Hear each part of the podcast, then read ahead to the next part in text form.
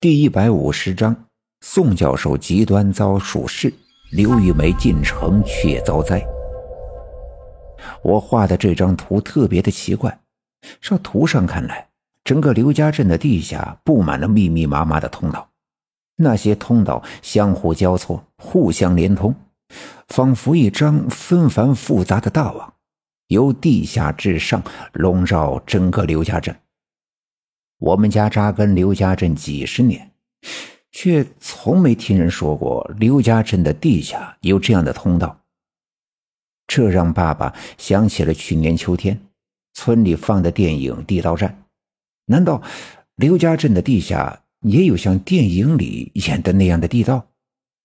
可如果想弄清这件事儿，就只有去问当年在刘家镇打过仗的赵村长了。再说赵村长。坐的客车去了县城，下了车直奔公安局去找黄警察。两人一见面，赵村长便拉住了黄警察的手，眼神里充满了期盼。黄警察特别理解他的心情，还差一万多块钱的赃款没有寻回，这么多钱呀，也不是小事儿。黄警察拉着赵村长直接出门，上了警车，带上几个人，直接向南开去。车子东拐西拐的进入了一片楼群之中，在一个胡同口停了车，大家伙下了车，便一同走进了其中的一栋楼门。黄警察带路，一行人上了五楼。五楼的楼门开着，外面拉着一条黄色的警戒线，几个警察在门口把守。见了黄警察，连忙敬礼。黄警察撩开警戒线。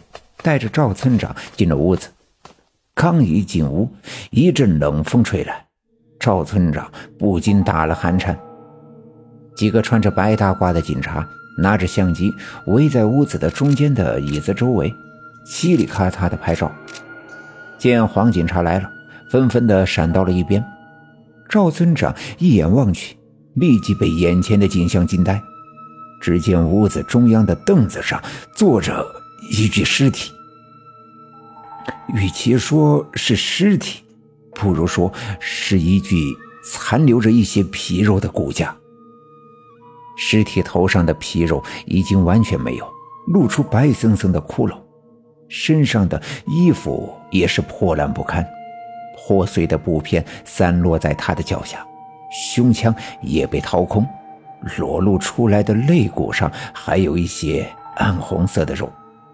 一些残存的内脏从肋骨的缝隙里散落出来。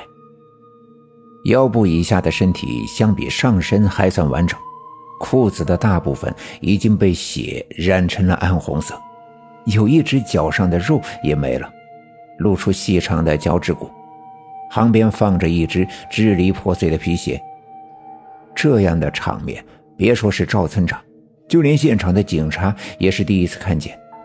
一个戴着眼镜、穿着白大褂的警察说：“看现场，怀疑是人死之后被什么东西啃咬了尸体，而根据尸体上皮肉的状态以及屋子里其他地方的痕迹分析，很有可能是老鼠，而且是大量的老鼠。”啊，老鼠，嗯，老鼠也不吃肉啊！赵村长刚才呕吐了一阵，才稳住心神。听戴眼镜的警察一说，纳闷的问道：“黄警察走到窗子前面，窗子开着，外面冰冷的风从窗子里吹进来，窗台上冻结了一层厚厚的冰。”黄警察用手在窗子的玻璃上摸了一下，说道：“这便是奇怪之处，现场的痕迹看来就是老鼠啃的，人死了很久了，窗子一直开着，屋子里的温度低。”尸体啊，都结冻了。